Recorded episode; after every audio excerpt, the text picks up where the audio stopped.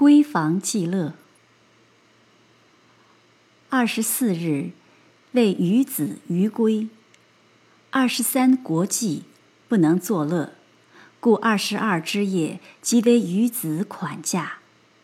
云出堂陪宴。余在洞房与伴娘对酌，母战则北，大醉而卧。醒，则云正小庄未尽也。是日，亲朋络绎，上灯后始作乐。二十四子正，余作新旧送嫁。丑末归来，夜已灯残人静，悄然入室，半欲盹于床下。云卸妆尚未卧。高烧银烛，低垂粉锦，不知观何书而出神若此。因抚其肩曰：“子连日辛苦，何由孜孜不倦也？”云忙回首起立曰：“请正欲卧，开除得此书，不觉阅之忘倦。西乡之名，闻之熟矣。”今始得见，真不愧才子之名，但未免形容坚薄耳。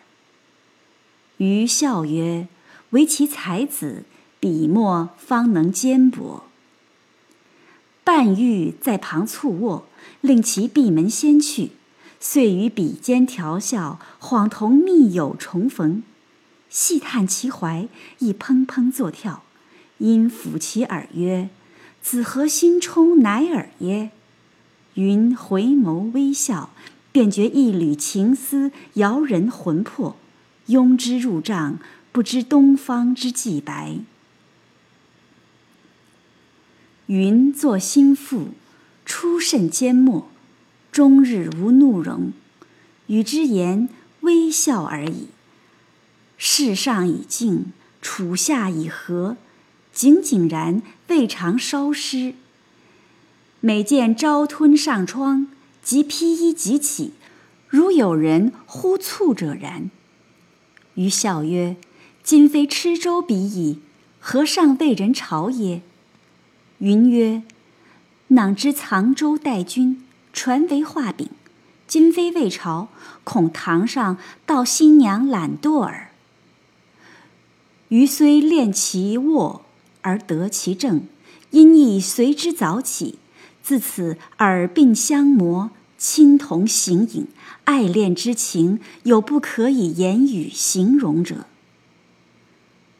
而欢娱已过，转节弥月，使五父嫁夫公在会稽幕府，专意相亚，授业于武林造醒斋先生门下。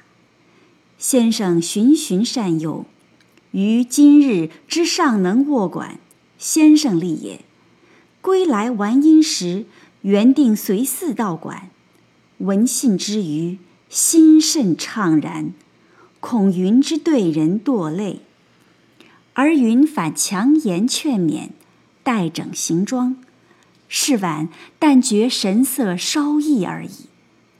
临行，向余小语曰：“无人调护。”自去惊心，及登舟解缆，正当桃李争妍之后，而余则恍同林鸟失群，天地异色。到馆后，吾父即渡江东去。居三月，如十年之隔。云虽时有书来，必两问一答，半多勉励词。余皆符套语，心书泱泱。每当风声竹院，月上交窗，对景怀人，梦魂颠倒。先生知其情，即致书五父，出十题而遣于攒归，喜同庶人得赦。登舟后，反觉一刻如年。及抵家，吾母处问安毕。入房，云起相迎，握手未通片语，而两人魂魄恍恍然化烟成雾，觉耳中欣然一响，不不知更有此身矣。